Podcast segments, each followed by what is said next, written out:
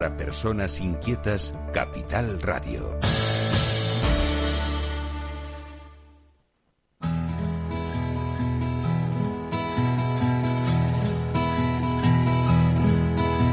Comienza la caja de Pandora. Al verte sonreír. Al verte sonreír. Un programa especialmente dedicado al mundo de la discapacidad. El niño que ayer fui. El niño que ayer fui. En Capital Radio La 10, cada semana hablamos de aquellas personas que por una causa u otra han llegado a ser dependientes. No, no vendrá y así sabrás lo bello que es. Lo presenta y dirige Paula Romero. Caen Caen mil lágrimas al mar. mil lágrimas al mar. Tú no me verás llorar. No me verás llorar. Hola, hola a todos. Bienvenido a nuestro programa solidario. Bienvenidos a este programa que semanalmente habla con la voz en muchas ocasiones de esas personas que no pueden hablar, que no, que no, no tienen voz. Y, y una de esas personas es un niño que vive en San Fernando, en Cádiz. Él es Samuel y su mamá, Eva Rodríguez, va a hablarnos de cuál es la situación por la que pasa Samuel y cuáles son las necesidades que tiene. Hola, Eva. Hola, buenos días Paula, buenos días a todos. Buenos días, Eva. Mm, Yo cuando hablé contigo mm, decíamos que la que el tener una persona con estas características al final mm, pues lo asumimos y lo tenemos muy claro y, y muy integrado en nuestras vidas, en nuestra familia, todo muy bien. Pero la realidad es que fuera, lo de fuera es lo que nos está estropeando la vida, el que no nos ayuden, el que no nos den apoyo. Cuéntanos, Eva, cómo, cómo estás viviendo el, el problema de tu hijo. Pues a ver, eh, en principio, como tú dices, cuando cuando él diagnosticado y cuando cuando te dan la noticia, pues es un duro golpe y poco a poco, pues los papás nos vamos haciendo la idea, pasamos nuestro duelo, pasamos nuestro dolor y y bueno, eh, terminas aceptando la, la situación y volcándote pues en tu hijo, en todas las terapias, en todo lo que le puedas ofrecer para para que mejore y para que todo sea positivo en su evolución.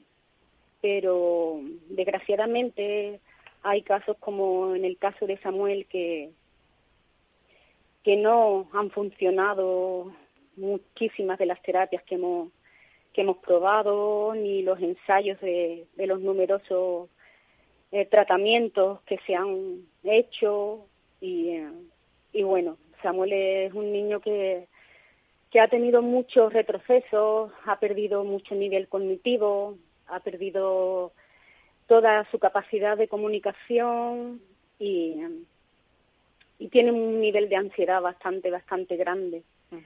Una ese, nivel de ansiedad le lleva a qué, a qué le lleva, porque eh, estamos hablando de un niño de 14 años con autismo. ¿A qué le lleva ese nivel de ansiedad? Pues estamos hablando de un niño con una complexión bastante fuerte, que no tiene otra manera que mostrar su frustración con agresividad, con conductas disruptivas graves. Eh, conductas que han, aparecieron desde hace tiempo, pero que con la adolescencia se, está agravando.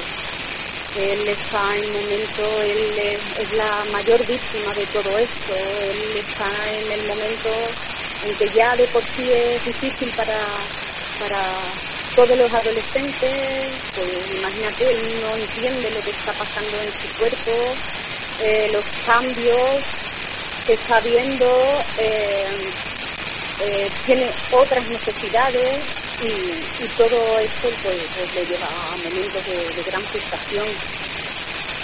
¿Cómo lo demuestra? Pues con, con momentos de crisis y con momentos de agresividad se autoagrede y, y también nos agrede a nosotros. Y además muy fuertemente. eh, y nosotros intentamos dirigir con ayuda de profesionales todo este tipo de conductas, pero es imposible, es imposible.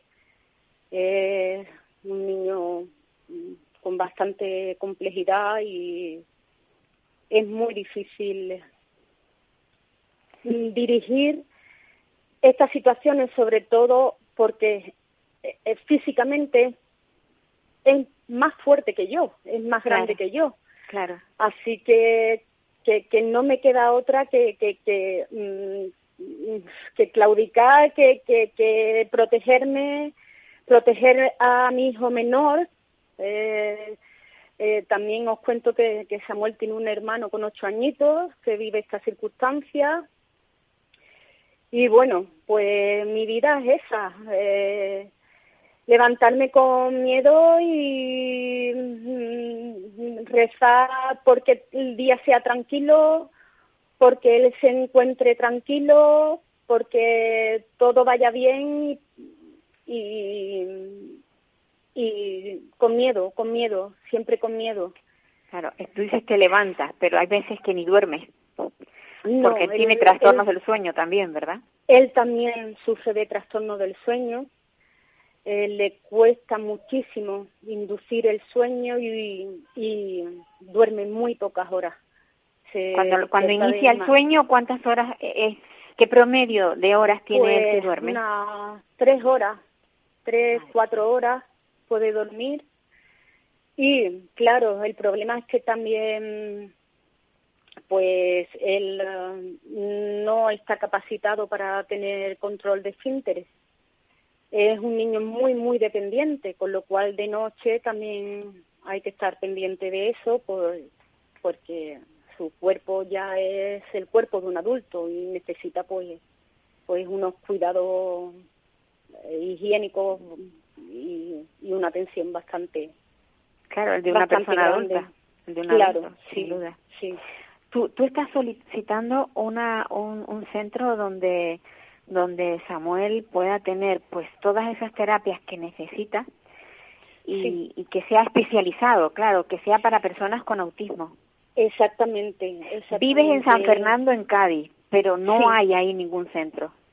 Mm, no, aquí no hay centro residencial eh, especializado. Eh, nosotros, bueno, en primer lugar, quería comentar que, que bueno, Samuel al tener 14 años, pues mm, no está dentro del sector por edad eh, mm, al que se le pueda ofrecer una plaza residencial.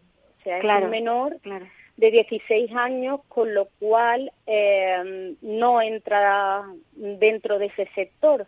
Nosotros lo estamos pidiendo de una manera extraordinaria, pero nos encontramos con pues con negativas, con negativas y con soluciones porque que no son las que queremos. En el caso de que de que se nos eh, hiciera caso y se nos ofreciera una plaza residencial para Samuel, pues se nos pide pues que cediéramos la, patria potestad de, mi hijo. Ah, pues ah, cosa que no, por supuesto, no, no, no estamos dispuestos a hacer. Y eso es algo que, que, que quiero contar porque quiero que, que, que esas leyes o decretos cambien. O sea, pienso que es importante que, que, que, que, que, políticamente se piense y se, se, se tenga esa empatía que dentro del dolor y de las circunstancias tan difíciles que estamos viviendo y que emocionalmente estamos destrozados porque se trata de nuestros hijos, que lo queremos con toda el alma, que ya es difícil tomar esta decisión porque no queremos deshacernos de ellos, queremos seguir siendo sus padres, seguir cuidándolos, seguir teniéndolos a nuestro lado. Entonces, pensamos que, que, que es algo, pues, abominable que se nos pida eso y, y que y que no se pongan en, en, en el lugar de, de, pues de mi familia y de tantísimas que hay en este con este problema sin, sin, lugar a duda Eva el, el sistema es perverso porque eh, ¿cómo se puede decir en la administración si si das en desamparo a tu hijo y nosotros nos hacemos cargo de él, entonces sí va a tener una plaza. Pero si tienes la plaza, dásela y no me obligues a perder la custodia de mi hijo, porque como tú decías, yo lo quiero, yo lo quiero y como tú, todas las madres lo quieren y todos los padres. Pero es una perversión. E, este sistema tiene que cambiar, esto no puede seguir así. Tiene que cambiar y, y yo mm, no he tenido más remedio que hacer mi caso público. Creo que, que el, el callarnos mm, esto, estas situaciones es un flaco favor a, a toda la familia que estamos pasando por esto. Eh, en mi caso, cuando, cuando he hecho públicas mis circunstancias, pues muchos vecinos que no sabían hasta qué extremo estaba llegando a mi situación, pues me han ofrecido ayuda y apoyo y creo que es la mayor, eh, lo mejor que podemos hacer. No callarnos. Eh, los padres tenemos un sentimiento encima de culpa, tenemos un sentimiento como de vergüenza, de, de, de no queremos eh, exponer la situación de nuestros hijos, pero yo con todo el dolor de mi corazón creo que debo hacerlo, debo eh, informar a la sociedad que, que existe este tipo de problemas y pues. que afortunadamente, afortunadamente, por supuesto, no todos los casos de TEA, no todas las personas con autismo tienen este problema. Afortunadamente hay personas con grandes capacidades, con autismo, que pueden ser integrados que hay muchísimas asociaciones e entidades que luchan por ello y yo apoyo todo ese esa gran labor, pero también existe este autismo perverso en los que nuestros hijos son unas grandes víctimas porque no entienden este mundo. No lo entienden y además rompen las familias muchas veces hay, hay que tener eh, totalmente, sí, El, que la familia que permanece unida es es una suerte, es una suerte. Es la dinámica de, de familia normal ya no la tenemos desde hace muchos años. Claro. Y la estructura de mm, familia a nivel relaciones sociales, amigos, no existe desde hace muchos años. Mm, todavía podemos aguantar nuestra situación, mi marido y yo, porque somos adultos, pero es que hay un menor de ocho años que necesita una vida normal, necesita una vida social. Me, me encantaría, Eva, poder, poder desde aquí echar una mano la única la única forma que tengo es la de darle publicidad a este problema que no es el único porque lo que sí tienes que tener en cuenta es que no estás sola que hay muchas familias como tú pero que esto tiene, esto tiene que cambiar. Y en, en, en todas las comunidades autónomas ocurre lo mismo. Ahora estamos en Andalucía que en Andalucía se han dado muchísimos casos de este tipo que lo hemos sacado nosotros en nuestro programa. Yo espero que, que esto siga adelante y que tú logres lo, lo que estás pidiendo pero sobre todo que no te quiten la tutela de tu hijo. No, no voy, eh, es, algo que, que nosotros tenemos descartado. Eh, si, si, bueno, no, no, no se nos pasa ni por la cabeza, no, no, no, no es lo que pedimos y por supuesto si, si hay que luchar por, por el cambio en, en las políticas sociales, pues, pues voy a seguir luchando. Es que no pues tengo otra, de todas formas, mi lucha es diaria. Entonces, bueno, al menos luchar por, por porque me escuchen y porque pueda eh, arreglarse todo. Eh, también nosotros sabemos que, que esto va a ser un camino largo, una carrera de fondo y, sí, largo y bueno, difícil. Pero bueno, que queremos también queremos y estamos solicitando también recursos de respiro familiar. No para tener un poco de apoyo, para poder descansar, sencillamente. No hay recursos de respiro familiar. Mm. Nuestro nivel de estrés es eh, enorme. sea, elevadísimo, sí, sin duda. Estamos en tratamiento psiquiátrico, eh, estamos eh, a nivel emocional muy mal, cansados física y emocionalmente, necesitamos descanso, necesitamos ayuda. No hay, me deniegan una y otra vez plazas de respiro. Mi hijo lo pasa realmente mal. Los 20 días de Navidad que hay de vacaciones es una barbaridad tener a un niño en una época de, numerosos estímulos en la calle, donde él no quiere salir a la calle, donde mm, le molestan los ruidos, le molestan las luces, los estímulos visuales. Y, y mi hijo está se lleva 20 días casi encerrado en casa, lo tenemos que sacar a pasear a las ocho y media de la mañana para que des un, paseo terapéutico que le quite esa ansiedad. Es una crueldad tener 20 días a una familia así. es una crueldad tener tres meses de verano a un niño sin, sin recursos, Eva, espero que, espero que con esta lucha que tienes tú se consiga algo. De todas formas, no no vamos a, a, olvidarnos de, de, vosotros, seguiremos el caso y, y seguiremos sacándolo en nuestro programa. Te deseo todo lo mejor. Es, algo que parece una frase hecha, pero me sale del corazón, sinceramente. Y, ojalá, ojalá se consigan más cosas, eh, porque la lucha de los padres siempre es muy, muy dolorosa con todo pues esto.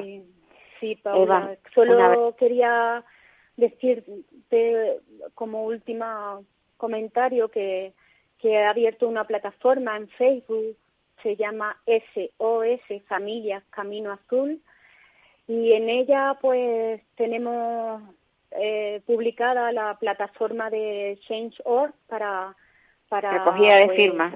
Recogida de firmas, por favor necesitamos apoyo, por favor por favor. Trataremos de darle, de darle incluso en nuestra página, de darle publicidad para que se suman más, más personas y firmen. Un abrazo. Muchísimas gracias, un abrazo y muchas gracias por tu apoyo. Muchas gracias a todos. Un abrazo fuerte, fuerte y mucho ánimo, mucho ánimo. Gracias, gracias.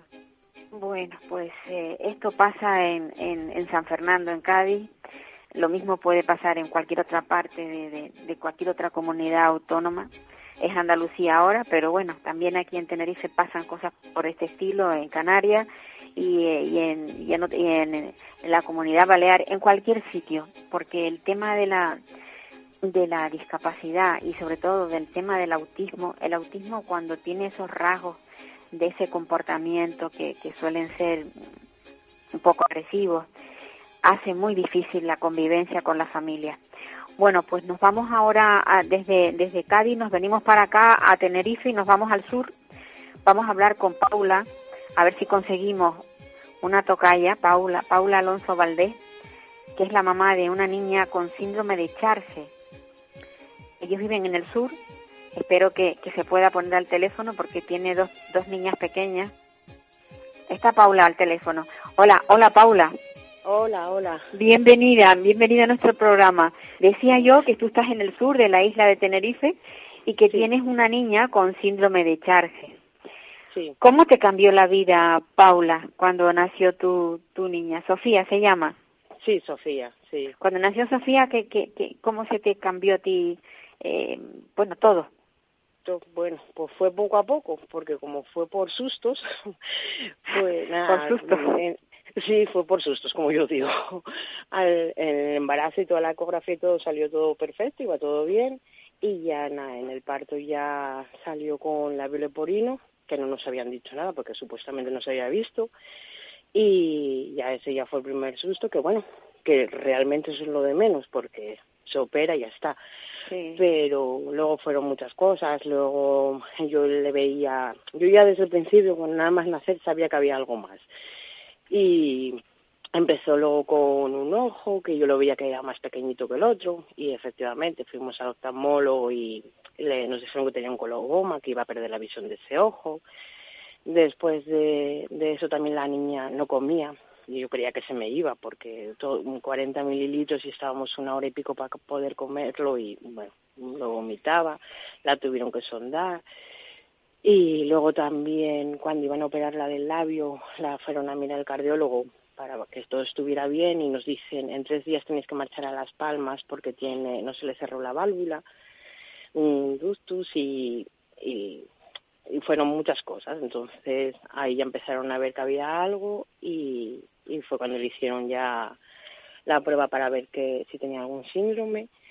Y, y claro, la vida cambió muchísimo. Yo tenía dos niños mayores, bueno, mayores con nueve y doce años.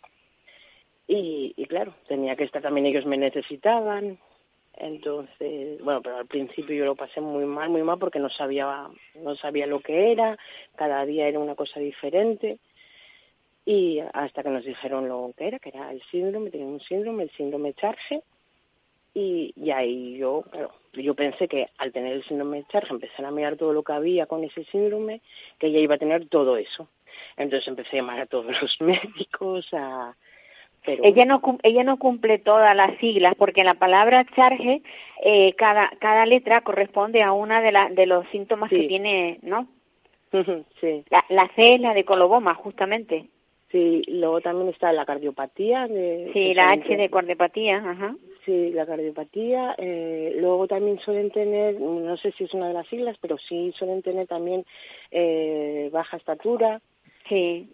Y claro, nosotros somos bastante altos y ella, comparada también con los hermanos, el percentilito era, era chiquitita. Y encima, bueno, también como se alimentaba tan mal, pero bueno, también la, y que estaban mirando a ver si meterle hormona de crecimiento, pero ahora la niña es que dio un cambio, tuvo una evolución, los médicos están sorprendidos porque no es una niña que sea alta, como son los hermanos, pero bueno, está dentro del percentil, por lo tanto ya la hormona de crecimiento ya la descartan. Eh, todavía no camina, pero ya empezó a dar los pasos, ya tiene ahora tres años y medio. Empezó a dar ahora unos pasos, eh, em, empieza a decir palabras y la verdad de lo que se pensaban, porque a mí me dijeron de tener un retraso severo, a, a, lo que están viendo ahora, que la niña ya se comunica con nosotros. Bueno, ella tiene un carácter y a los hermanos los tiene, los tiene al hilo, pero él, tuvo una evolución, la niña fue poco a poco y entonces, claro, va sacando el optimismo de, de todo lo que al principio era todo negro, que yo decía, madre mía, lo que me vino ahora y vas viendo todo con optimismo y dices, bueno, pues va a perder la visión de un ojo, pero mira, el otro lo tiene sano pues mm, no caben todavía, pero ya está dando los pasos y, creemos eso, que, va a poder caminar. Bueno, empezó con la marcha autónoma, le cuesta más, pero bueno, y va sacando el optimismo de, de todo. De, tú, tú, has sido valiente porque después de tener a, a, Sofía con el, con el síndrome de Charge, decidiste que, que, que ibas a traer a otro, otro crío al mundo y, y tienes otra niña que están criándose las dos como si fueran gemelas casi, ¿no? Sí, sí, sí, sí, porque porque la otra tiene su desarrollo normal y está y está jugando con ella, o sea, como si fueran las dos de la misma edad. Sí, es que a mí me lo decían todos, dice, ya verás cómo se cómo le, se va a estimular, cómo viene Sí, y efectivamente sí. a la pequeña yo le digo le digo palabras para que vaya diciendo, entonces ella, claro, Sofía lo ve y dice, oye, espera que yo soy aquí la mayor y yo también puedo. Entonces Sofía está arrancándose al, ver, al ver a la pequeña que empieza a decir palabras, pues Sofía también empieza como diciendo, oye, que yo también y imagino que al caminar y cuando empiece la pequeña a caminar y todo, que Sofía también ella se va a soltar más al ver a la hermana que va haciendo las cosas, también la, la estimula. Pues sí, seguramente. Mira, ¿y la, la estás llevando a un kinder o todavía no? ¿O la tienes no, en casa? Eh, íbamos a llevarla ahora, el último, antes de empezar al colegio, pero con todo esto del coronavirus no, no porque la niña también suele tener problemas respiratorios y está siempre con mocos y tal, entonces tampoco me atreví yo con todo esto del coronavirus, me, me dio miedo. Sí, bueno, yo creo que tam, estamos todos frenados y, y, es una pena porque hay tantas cosas que se pueden hacer y, y nos tienen ahí encogidos dentro de las casas todo el mundo. Bueno, si tienes Sí. una casa en, en la que puedas tener un espacio suficiente para que puedan disfrutar, pues mira, muy bien, pero otras familias que no lo tienen lo están pasando mal. Ya. Sofía, mm, eh, eh, eh, es capaz de, de relacionarse con, bueno, con otros niños. ¿Cómo se relaciona con sus hermanos? No, genial, genial. Ella tiene, claro, la hermana mayor ahora tiene 15 años. Eh, el, el chico, 12 y con los mayores, bueno, con el chico están todo el día pegándose, tirándose, bueno, son los dos iguales, encima todos, todos lo decimos que son iguales. Y con la hermana mayor que está haciendo sus titos y sus cosas, ella le intenta imitar, y si al peinarse la, la mayor ella también se pone a peinar, a imitarla. Este, no, no, y con los niños en el parque y todo, ella eh, se relaciona bien. Pues, lo que pasa que, claro, no puede comunicar, no, no habla, entonces, pero bueno, jugar, juega con ellos. Lo que pasa que también muchos niños se quedan mirando porque ella tiene la cicatriz en el labio. Entonces se, que, se quedan mirando y ella ella se queda mirando también como diciendo, a ver, tú por qué me miras? claro, entonces ella se queda mirando y ella no, pero tiene un carácter también ella muy bueno y encima ella no pega ni nunca a nadie pero claro, si a ella le dan, ella da. Bueno, ella va, aprendiendo, va aprendiendo, ¿no? se defiende y entonces eso lo único es ella, ella nota que la mira.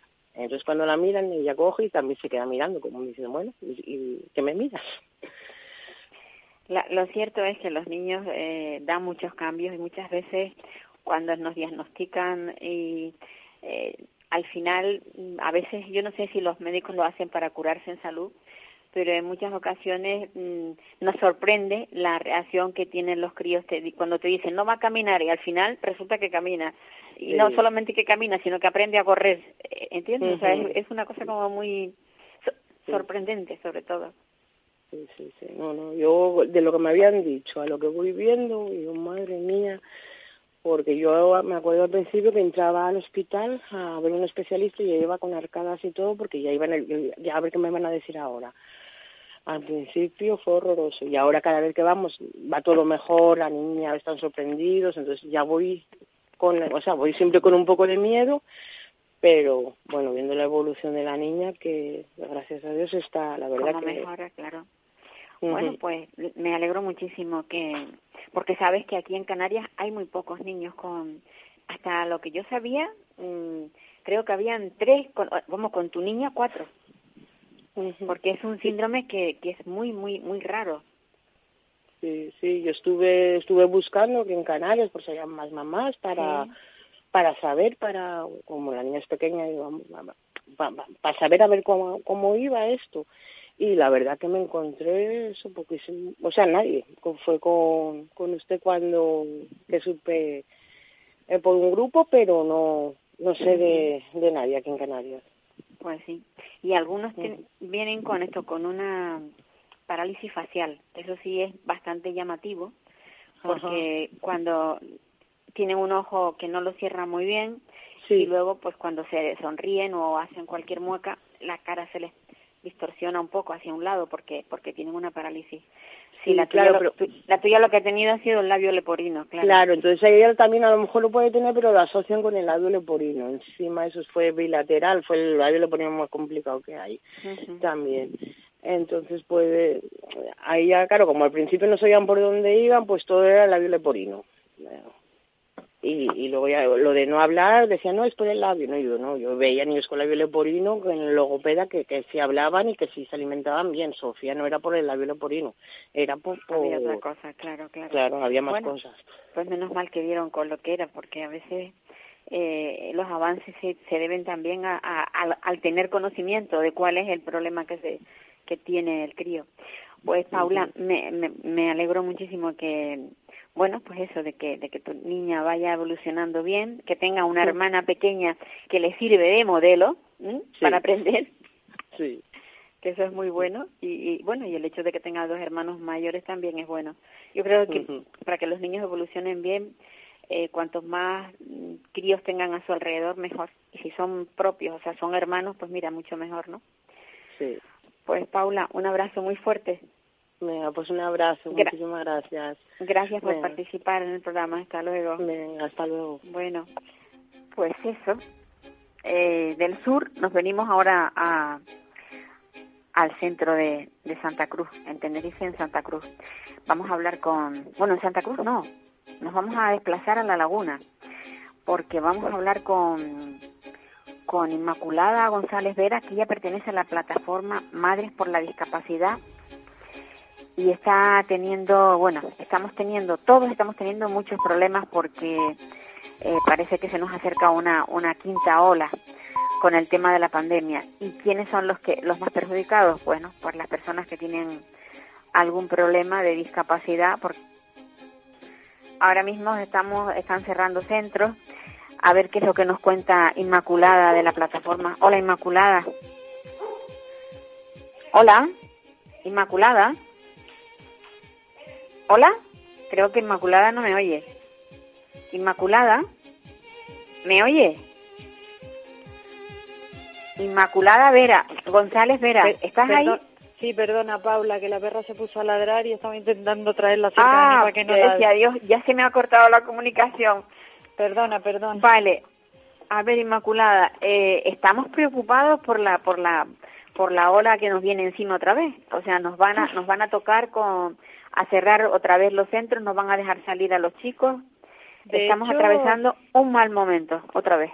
Sí, de hecho esto es como volver a empezar, es decir, parece que después de un año y medio Elías no tiene previsión de que estas cosas puedan pasar y lo más fácil es cerrar los centros de día, mandar a los chicos para su casa y que y que las familias después de un año y medio eh, muchas han perdido los trabajos porque es imposible conciliar con una persona con discapacidad y el agotamiento es tan grande. Luego hay centros que siguen funcionando, es decir, hay centros que son de día y no dependen de Elías y funcionan. Como siempre, Elías, y, y ya esto es una crítica absolutamente mía y personal hacia la señora Marian Franquet, que solo sale en los medios para de vez en cuando y siempre opta por el camino fácil, que es cerrar los centros de día. Yo entiendo que estamos en una fase de la enfermedad que se está complicando otra vez, pero eh, hay que buscar soluciones. Desde junio del año pasado hay comunidades que tienen ayudas domiciliarias para, para los centros de día. Y nosotros seguimos igual, exactamente igual.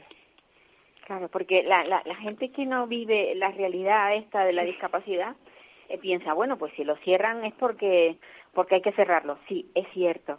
Pero ¿qué pasa en esa familia cuando el chico se queda o la, o la niña, el niño o la niña se queda en casa y tiene que trabajar su padre y su madre? ¿Qué hacen con el, con el chico y con la Yo, por ejemplo, eh, lo que lo que lo que veo es que aquí hay varias cosas. Es decir, los centros de día eh, pues tendrán que cerrar o no, o igual hay otras medidas que se pueden tomar.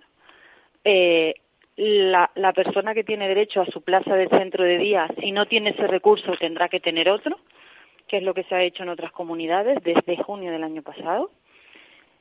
Pero aquí siempre se opta y además es, es el IA, porque luego hay otros centros de día. Los centros que, que pertenecen al gobierno, al gobierno de la comunidad, esos no se han cerrado. Claro, es claro, y otros que están con empresa privada tampoco. Pero de los, los, que dependen del IA, eso sí lo cierra. Entonces, mm, es lo que no entendemos. Luego, el riesgo, bueno, puede existir, claro que hay riesgo. Ahora mismo hay riesgo y se sabe que ha habido algún pequeño rebrote con personas vacunadas. Pero ese riesgo lo vamos a tener siempre. Y aquí estamos, en, por ejemplo, en el CAM de Weimar, que el 100% de los niños está vacunado. En cambio, hay personal que no está vacunado. Ese personal no, no es un riesgo pero ¿por qué para no los niños. ¿Por qué no se les obliga? No, es que es que realmente no se puede obligar a, a vacunar, no se puede obligar a vacunar, que ya hay en países que lo estuve viendo esta mañana que van a, a obligar tanto en Francia como en Israel al personal médico y sociosanitario Exacto. va a estar obligado. Espero que España siga esa senda y si no es una obligación que sea un requisito para trabajar con estos niños. Claro. Porque yo lo que no entiendo es que un cuidador, una ATS pueda estar de fiesta el fin de semana sin vacunarse porque no le da la gana, que vaya al centro a tratar con niños, eh, por ejemplo, los internos que siguen yendo, y los niños del centro de día estén en su casa. Otro problema tan grave que tenemos es las personas del transporte, porque no han vacunado al personal de transporte, porque ese personal de transporte de estos niños con, con, con discapacidad no ha sido mm, personal que se tenía que haber vacunado con los niños del centro. Si lo que queremos hacer es una burbuja cuanto más segura mejor, es que Paula, ¿sabes lo que pasa? Es que, es que después de un año, que estemos todavía hablando de todo esto, yo entiendo que el primer mes, el segundo mes, el tercer mes, el quinto mes, Sí, pero, a estas alturas tiempo, de la película que sigamos con estos problemas, Sí. no lo entiendo, la verdad. No, no, no se, no se ha estudiado a fondo el tema. No interesa. Y bueno, y la, y la, la diferencia, o sea, lo, lo que parece también es contradictorio es que eh, los centros del, del IAS que pertenecen al Cabildo, esos sean los que cierren y los que pertenecen al gobierno no cierren. Es que no, No. no, es una cosa muy rara, ¿no? Porque supongo que es Sanidad quien da la orden. Ellos, a ver, eh, eh, Sanidad puede hacer una recomendación. Tenemos que tener claro que ahora mismo, si en un estado de alarma eh, no se puede ni prohibir que la gente salga a beber el botellón, se puede eh, incrementar la seguridad en los centros de día. Se puede hacer una recomendación. Pero es lo que te estoy diciendo. Elías y la señora Franqué siempre toman el camino fácil. Y el camino fácil para ellos es mandar los chicos para su casa. Quitarse el problema de arriba. Ah, estamos en esta fase y yo los mando porque creo que hay un riesgo evidente. No, señor, usted es un gestor público y usted está aquí para gestionar este problema. Y usted no me puede venir después de un año y medio a decirme que no sabe cómo gestionar esto, que no sabe qué hacer con estos chicos del centro de día. Eso es mi crítica. Porque, porque tenemos que, que decirle a los padres que, claro, cuando hablas de personas o niños con discapacidad, estamos hablando de personas con discapacidad severa, personas que pueden tener 40 años, que sus cuidadores principales tienen 80 y la situación en las casas es francamente para vivirla, porque ni siquiera esa ayudita que tienes, que son 5 o 6 horas al día, que te lo traen comido, e incluso aseado, medicaciones puestas en el...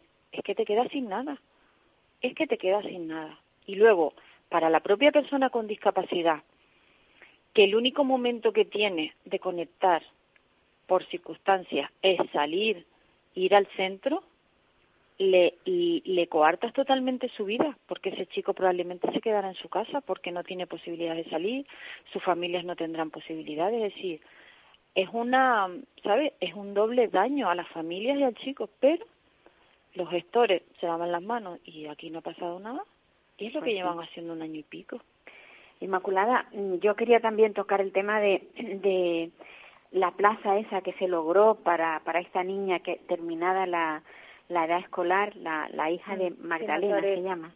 Sí, que se, se logró, eh, ¿cuándo, se le van, a- ¿cuándo le van a dar la plaza? Yo yo le dije a su a su a su madre que me avisara porque es verdad que hubo un compromiso de Elías y ella tenía como uh, una entrevista creo que la semana pasada para ya ir a, a ver el centro que le ofertaba. Ajá. Entonces, es verdad que hay un compromiso y un compromiso firme de que de que Nazaret tenga su plaza. Hombre, sabemos que, que esto no puede ser tampoco de hoy para mañana porque depende del centro que vayas, pues tendrán que hacerte el historial, el ingreso, ver, ¿sabes? Ver el perfil de la chica, pero es verdad que parece que sí que va a tener su plaza. Que Yo espero plaza. que que en este caso si si han dado esa respuesta y, y, y, y, y la han dado afirmativamente no se vayan a echar atrás pero es verdad que ahora cualquier cosa también se retrasa, ¿sabes? Claro, Porque claro, claro. Eso es lo todo malo. lo que tenga que ver ahora, y el caso de Nazaret creo que es uno, de centros de día, todo se retrasa, Sí. todo se retrasa, porque como ellos hacen un corta y cierre de los centros de día, aquí ya no hablamos de los centros de día hasta que, pos- que pasemos a, a, a nivel 2 otra vez. Pues sí.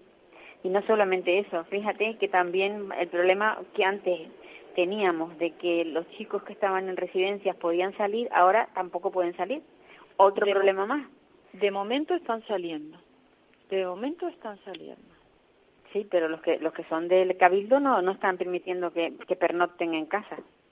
Depende de los centros. Por eso te digo que depende. Entonces Es que, es que todo depende. Es que yo esto lo he hablado un montón de veces. Aquí es la interpretación de todo, Paula. Aquí cogen unas recomendaciones, cogen unas órdenes y cada uno las interpreta.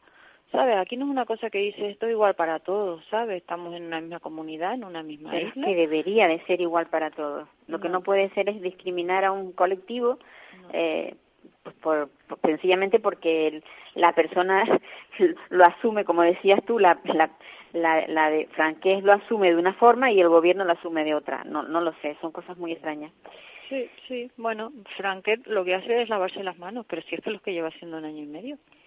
Si una una persona que, de la que dependen tantas plazas y centros de día ha salido tres veces en un año y pico, uno para ponerse la foto el día de la vacuna y los otros dos han sido para los cierres. ¿Sabes? No, pues no se reúne con los familiares, no se sienta a debatir, no le importa lo que los padres o los tutores necesitamos y no le importa. No le pues importa. Se, ve que no está haciendo las cosas como los, Es que lo que no sé cómo sigue estando donde está, con la gestión que ha hecho de esta crisis. Es que no, pues no, no, lo entiendo. No lo entiendo. porque tanto por, por error o por omisión, ¿sabes? O estás o no estás. Pues y no y evidentemente no está. Entonces hay muchos problemas. Ahora mismo se suma también mm, tiene un poco que ver y no tiene que ver el tema del transporte. El tema del transporte tenemos empresas de de Las Palmas de transporte discrecional que se están metiendo a hacer los transportes de los CAN y, y, y de muchos centros de discapacidad o incluso de niños de aulas en clave. Vamos a ver una cosa el, el transporte de personas con discapacidad siempre se ha hecho a la puerta de su casa. Un transporte discrecional, o sea, una guagua, muchas veces ni tiene el recorrido ni puede entrar a la puerta de una casa a buscar un niño con discapacidad. Señores, que el transporte de personas con discapacidad tiene que estar en el sector sanitario, no en el discrecional para ahorrarnos dinero que no entiendo cómo hoy por hoy hay seis empresas de Las Palmas trabajando en Tenerife discrecional haciendo las rutas de de mucho de mucho de muchos centros y de muchas aulas en clave. Y no hay empresas aquí en Tenerife que lo hagan no no y las pocas que, hay se las quieren cargar. Las pocas que hay se las quieren cargar. Personas que a lo mejor llevan 26 años empezaron con un taxi llevando a los niños a las aulas en clave eh, después se compraron un cochito después fueron adaptando un micro y han ido trabajando y han ido hecho el servicio y ahora resulta que las de discrecional han visto que puede haber un pastel ahí, ojo, un pastel, ellos solo quieren la nata de arriba. Cuando tengan que ir a buscar a un niño que tienen que subir una entrada, no, no, yo ese servicio no lo quiero. Y es lo que pasa, es lo que pasa. Cuando pues, no el transporte de ¿eh? estos chicos debería seguir siendo sanitario, primero, porque tienen que ser pequeños transportes que lleguen a la puerta de su casa, estos niños no tienen que esperar en una parada. Luego tienen que ir con personal que en caso de, de una de una crisis eh, eh, sí que esté, estén controlados, que puedan estar controlados. Exactamente, y aparte eh, el volumen que deben de llevar de niños que no sea eh, exagerado. Claro, claro, sí, para poder controlarlos a todos. Inmaculada, mucho por hacer. Creo que desde, desde, la plataforma hay que mover muchos muchas conciencias y hay que ir a muchos despachos para cambiar las cosas. Sí, no nos Porque el sistema, mira, yo, yo, yo estaba hablando ahora con, el sistema está pervertido.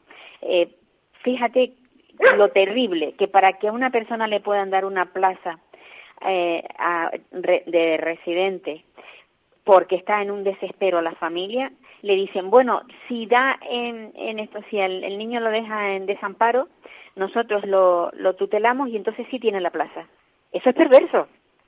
Que sí es perverso. Eh, y después, con estos niños tutelados, en vez de llevarlos a centros realmente buenos de discapacidad, los llevan con todo mi respeto a centros mmm, casi de beneficencia, mmm, llevados por religiosos Efectivamente. Donde la plaza, donde la plaza al Estado le cuesta dos perras. No, al Estado no le cuesta dos perras. Al Estado le cuesta una plaza de residente más de cuatro mil euros. Y, y, lo sé, y lo sé yo, ¿eh? Sí, pero por ejemplo, eh, eh, los servicios que se le dan en eso, en esos centros no son los servicios que no, no son los servicios que adecuados. Eso sí también lo sé. Pero bueno, por eso te digo que el sistema, el sistema hay que cambiarlo. Inmaculada, hay que cambiarlo. Desde esta plataforma hay que moverse. Tanto hay que pelear, sí, es verdad. Sí, hay que moverse y hacer muchas cosas. Inmaculada, un abrazo fuerte. Muchas gracias, Paula. Tú no dejes, tú no dejes nunca de luchar. No, no lo haremos. Es una guerra, una guerra que tenemos que ganar en algún día, sí, en algún momento. son batallitas, batallitas para que... Sí, pequeñas batallas que se tienen que ganar. Pues nada, te dejo, que tengo a Raúl Cordero de la plataforma, a ver si nos cuenta cómo están llevando el tema de los cierres. Vale, muchas gracias. Hasta luego, venga. Pues ya nos vamos hacia el norte de la isla a hablar con, con Raúl Cordero de la plataforma Tenerife Discapacidad. Hoy hemos tenido el programa casi todo centrado en aquí en Canarias. Vamos a ver si tenemos a Raúl Cordero. Espero que sí, que esté al otro lado de- del teléfono. Hola. A ver si está, a ver si está Raúl. Raúl eh, creó esta plataforma, se llama Tenerife Discapa- Discapacidad. Él es Raúl. Él es director de un centro en la Isla Baja y, y bueno, él sabe cómo están las cosas, cómo funcionan y, y- y las luchas que tiene, pero desde otra perspectiva. Hola Raúl. Hola, ¿qué tal? Bueno, ¿cómo, ¿cómo es que se han cerrado los centros así, sin más, sin decir, sin dar ninguna explicación? Porque yo sé que ustedes han estado moviéndose para que por lo menos haya un, un porqué, ¿no?, del cierre. Sí, hombre, nosotros hemos, sacamos un comunicado el viernes eh, donde mostrábamos nuestra postura y no entendíamos cómo se había producido esto. Creíamos que es ha sido otra vez otro fallo. Ya nos pasó Raúl, creo que nos hemos quedado sin la comunicación de Raúl. Inténtalo nuevamente, por favor. Desde Control van a intentar nuevamente contactar con, con Raúl Cordero de la plataforma Tenerife Discapacidad. Yo decía que él lleva un centro, un centro de personas con discapacidad mayores, de personas mayores, eh, que tiene una especie de taller, tiene, o sea, tiene muchas muchas actividades en la zona norte de, de la isla y, y, y este y, y es el, el, el presidente, o sea, el que dirige esta plataforma, esta plataforma que se, fu- se formó hace muchos años para la defensa precisamente de, de, de estas personas con discapacidad. Sí, Raúl, vale.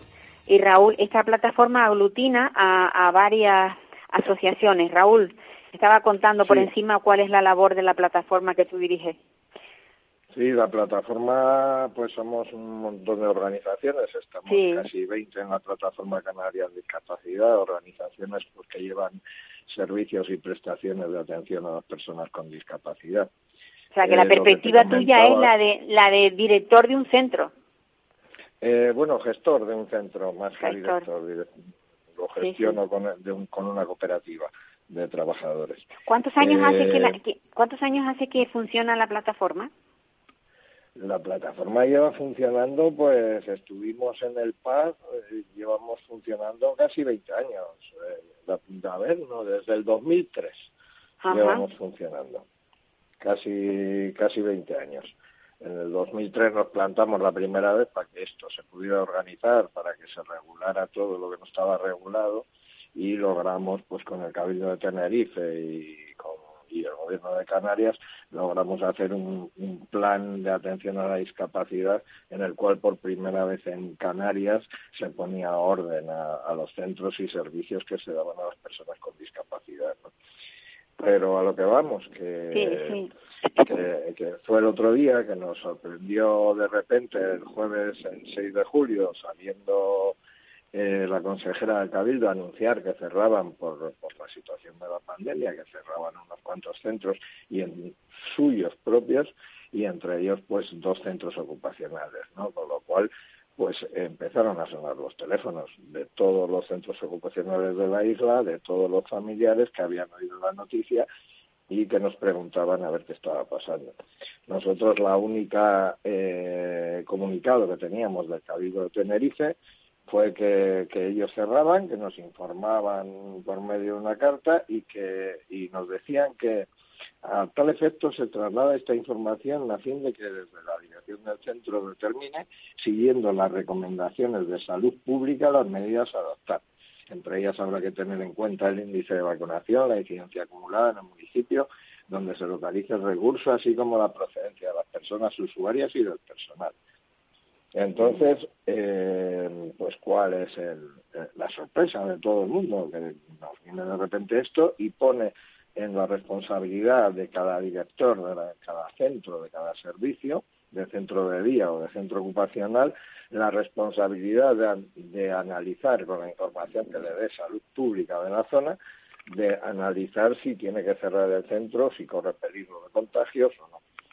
Por lo tanto, nosotros como plataforma nos reunimos corriendo, porque esto se tuvo que hacer corriendo y sacamos un comunicado, un comunicado en el que decíamos que, bueno, que no entendemos por qué no hay un algo que diga si es sanidad pública la que tiene que dar las órdenes de cierre de los centros, si es el cabildo. No que lo dejen a discreción de cada centro, porque es como, nosotros poníamos un ejemplo, es como cerrar la hostelería ahora con las restricciones de hostelería y decirle a cada eh, dueño de cada restaurante que según como él vea cómo está la situación en la zona y que pregunte a salud pública, a sanidad pública, a ver si tiene que cerrar o no. Claro. Dejarlo, dejarlo a, gusto de, del consumidor casi. Claro, a discreción de cada, de cada, de cada, de cada centro, que están eh, dirigiendo un centro, no están eh, eh, no son, socio, eh, son, no son sanitarios los centros de día y los centros ocupacionales. por lo tanto, el director no tiene por qué entender de cómo está la pandemia en estos momentos. La recomendación que nos da Salud Pública es la que dio el 2 de julio a todo el mundo. estamos en alerta 3 y se recomienda el cierre de los centros. Por lo tanto, ha habido centros que han cerrado, entre ellos el nuestro, porque la incidencia en Buenavista pues ha subido y en la Isla Baja ha subido de repente en una semana de no tener casos a pasar a tener varios casos, tomamos la decisión con Sanidad Pública, con Salud Pública que nos ha mandado el mismo comunicado a todos, que es retrotrayéndose al 2 de, al 2 de julio, a la orden que salió el 2 de julio cuando entramos en, en semáforo Y lo único que pedimos nosotros es que las administraciones implicadas toma de decisión den instrucciones claras cómo proceder conjuntamente para todos los centros.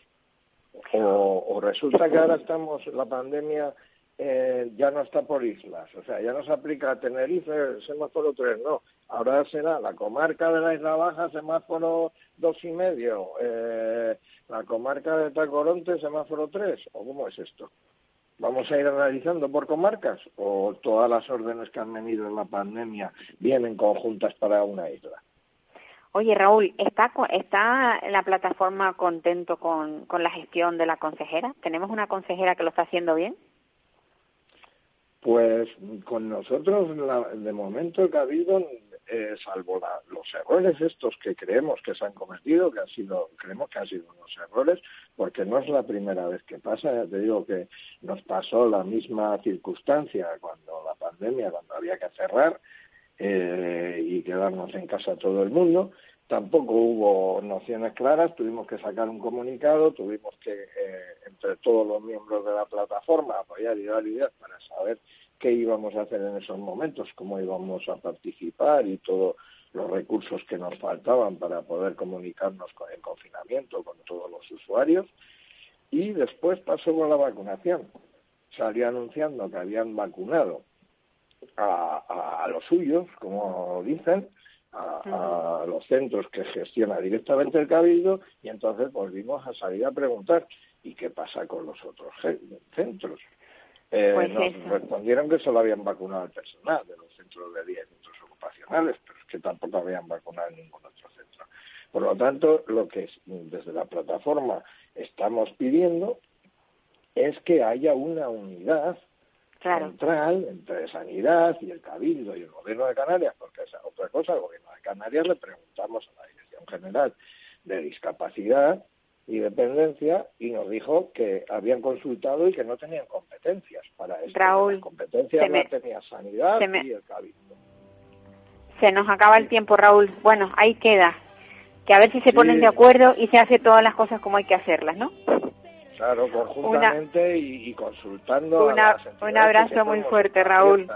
Venga, hasta otra. Pues amigos, que les dejo hasta la semana próxima.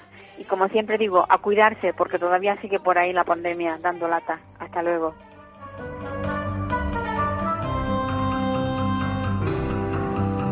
Adiós, me voy Me voy si hoy por fin pruebo el champán. ¿Puedo? No. Me voy, goodbye, auf Wiedersehen, adiós. Me voy con un suspiro y un adiós. Adiós.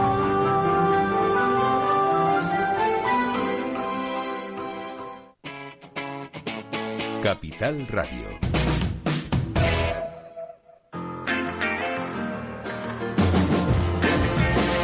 Capital Radio.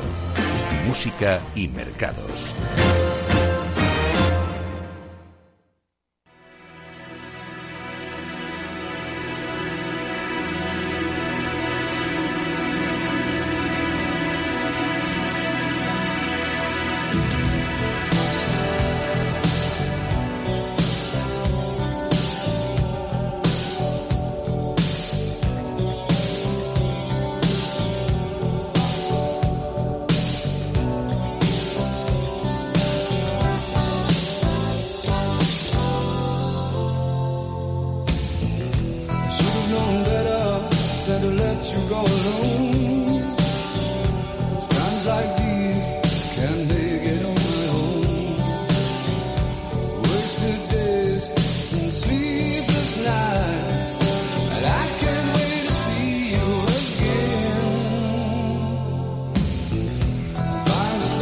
die